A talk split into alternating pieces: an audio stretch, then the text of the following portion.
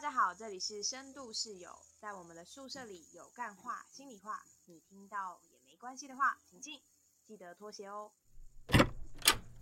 哎，之前我们上一次有一次有讲到那个妈妈手册的部分，对不对？在讲那个罗素韦德案的时候，对啊，嗯，那你知道就是爸爸手册也要发行了吗？有，我记得去年的时候，巫医师其实就有释放出这个讯息，说就是今年会发行爸爸手册，然后他觉得很棒，因为就是政府开始重视爸爸这个身份，然后他也需要。呃，在成为爸爸之前，可以有一些心理准备。那刚好也是因为在 Let's Talk 的活动上，就是国教署也有讲到说，哎，其实爸爸手册已经快要发放了，据说是在今年八月的时候，也就是下个月就会开始发行。嗯，对啊，我我自己是还蛮期待可以赶快看到这个内容。我也是，就是不知道爸爸手册里面到底会包含什么内容呢？你觉得爸爸手册里面应该要包含哪一些内容，才会是你觉得嗯这本爸爸手册写的不错？我觉得其实其实可以有一个爸妈手册，就是 就是好像不一定要分开成两本，嗯，就是身为父母要知道的事情，应该可以一起知道吧？就是比如说可能产检的流程，身为一个孕妇可能会经历。到什么样的孕期变化，像是可能会孕吐，然后会多么不舒服，什么反应，然后可以一起去产检啊，等等的。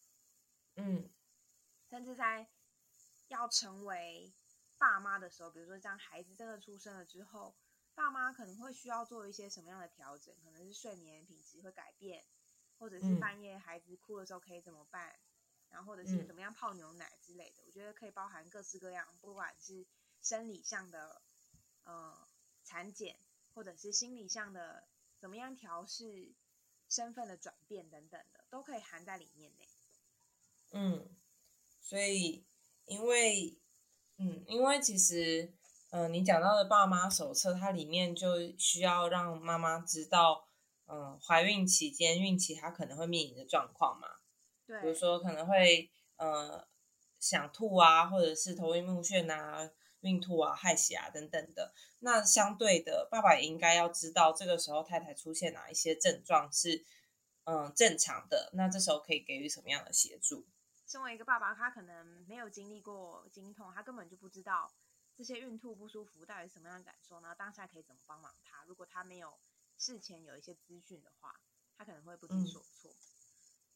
对你就是你要当一个好队友，是要在怀孕前就是好队友。其实如果更长远来说，其实应该是在你们交往或者是结婚还没有怀孕的时候，两个人相处就应该要来感受，哎，你面对到一些事情的时候，他是不是一个好队友了？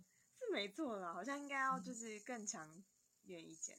不过因为就是生育这件事情，可能也是一个不同的挑战啦。嗯，假设他们就。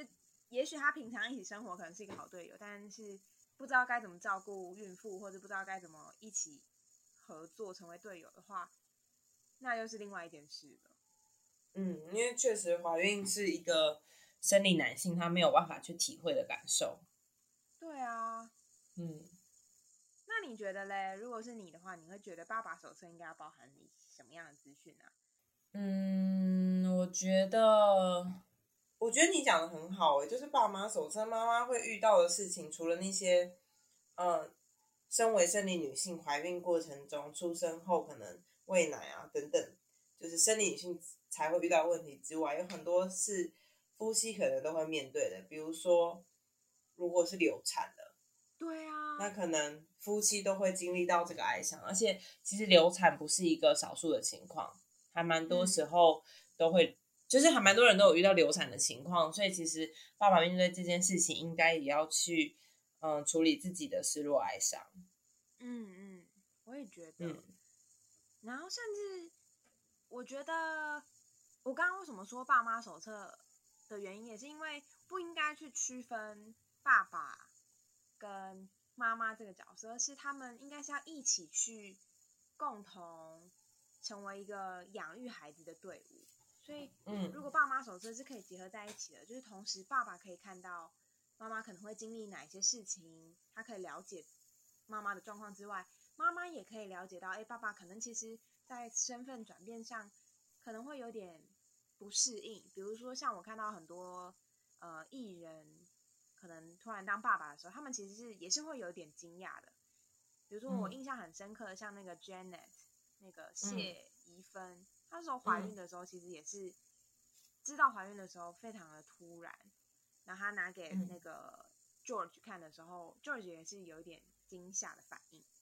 嗯，我在猜那时候当下的惊吓都是哎意料之外的，然后可能伴随而来的是会有一点责任，可能会有点压力，或甚至是。就是会有各式各样不同的情绪的。那如果爸爸手册，呃，应该说爸妈手册都可以包含这个部分。然后在他们有需要的时候，可以怎么样寻求相关的资源？就是有一些资源的连接啊，比如说可能可以去找谁谈谈心理状态的变化，或者是可以去哪里获得一些相关的知识，我觉得也蛮重要的。除了爸妈手册之外，其实我觉得，嗯。不同呃多元性别的族群也要加入哎，因为妈妈手册除了在怀孕的过程中，呃，它也有包含了呃顺利生产以后的过程嘛，比如说要怎么照顾小孩，小小孩的发展阶段，然后要打哪一些疫苗等等的，这些也都包含在呃妈妈手册里面。所以爸爸手册里面当然要有，可是有另外一部分可能是同志家庭，他们可能会收养小孩。那收养小孩的时候，他同样也会面临到，呃，小孩子可能现在是一个月、两个月，那面临的哪些，嗯，对应他发展阶段所需的、所对应的需求，这个也很重要。对啊，我也觉得，就是不只是产前的这些资讯，我觉得产后他发展、长大有需要哪些，呃，照顾的方式，或甚至是如果有哪些。健康可能会异常的，需要去就医的，也需要放在里面嗯，对。所以我觉得，其实如果真的都要做成一本，这本好像会超级厚，可以变成一个超大的宝典。可能就把 就是念完这本爸妈手册之后，都不用看市面上育儿书了。我觉得还可以分享另外一个，就是我记得北欧的某一个国家，他们的育婴假是共同。核算的，嗯，就是比如说夫妻之间可能有四百八十天可以请育婴假的时间，那这四百八十天就是呃这两个爸妈去分配，比如说你请两百四，我请两百四之类的，嗯，或者甚至是可以怎么样分配，都是可以共同使用。我觉得这样的制度也蛮好的，就是大家一起使用，而且它还有一个呃先先决条件是前九十天。必须不能四百八十天全部都是只有一个人请，嗯，另外一一半一定要请九十，请满九十天，哦，所以他就会等于是法律上就会制定出养育孩童这个责任其实是两个人一要一起承担的，嗯，不是说四百八十天的假只有某一个人使用，而是一定要九十天是另外一个人可以使用，我觉得这个制度也蛮棒的。对啊，这样蛮好的哎。因为现行的台湾的育婴假制度好像不是这样制定的，对不对？我不太知道现行的台湾的那个育婴假，男性是可以请多少？我记得父母是可以申请育婴的留职停薪的，可以请领六个月，最多可以申请两次三十天以上六个月以下的留职停薪。嗯，所以最多应该就等于是请一年吧，因为两次六个月的话，应该就是一年。嗯，所以可以轮流。如果说妈妈先请一年，然后接下来换爸爸请一年，对，应该是可以，可以这样。嗯，然后这前半年是八成新。嗯，就是当然可能跟国外比起来还不算多啦，但就是有越来越在。增加这个部分，所以北欧它规定其中一方要请九十天，是你就算不想请假，你也必须要请到九十天吗？应该是吧？其中九十天一定要保留给请领较少的那一天，就是规定你必须要让他请九十天。假设总总共可以四百八十天，但是会不会有有夫妻他们是就是不会请到那么多的？就是他的意思是在孩子八岁以前，总共共享四四百八十天的有薪育婴假。嗯，所以其实八八岁以前四百八十天应该还算蛮，你跟台湾比算蛮多天的。嗯，这个制度是会让人觉得。就是有重视生养小孩这件事，嗯，让人请的时候比较不会有负担，嗯，想说这样就会失去薪水，就是以家为导向的的政策设计，嗯，那你觉得台湾可以规定吗？我觉得可能可以，只是因为系统上可能就会比较没有那么容易执行吧，我猜。但是我觉得还是可以做得到，并不是完全做不到。就是因为台湾现在制度是要以三十天为单位嘛，三十天以上六个月以下，嗯，的话，那就是感觉就是以月份或是月份为单位。可是如果用天数来计算的话，我觉得其实会更更好用跟方便。就是我不需要请满整整个半年呐，我可以。我可以一边工作的同时，我偶尔需要的时候，我才休休个一天两天。嗯，一天一周工作两天之类的，这样子也不会在找比如说职务代理人的时候很不方便，因为可能突然要有育婴代理什么的，就是他还是可以回来，只是他也许他工作量可能比较少。可会不会对公司的角度是，他请完整的找育婴代理比较方便？可是如果比如说像。请育婴代理可能就六个月，那六个月说不定他才刚熟悉没多久，然后他就要离开嘞。就如果他可以是搭配，我我想象上，我不知道北欧的状况是这样。比如说，可以变成他一周只要上班个两天，那其他三天时间他用呃一些派遣人员的方式，或者是让其他同事可以有一些补贴吗，或什么方式去 cover 掉他的部分。嗯，但是主要的工作者还是这个请育婴假的人来说的话，会不会执行上会比较顺利一点？只是在行政流程上可能就会变得比较麻烦了，我猜。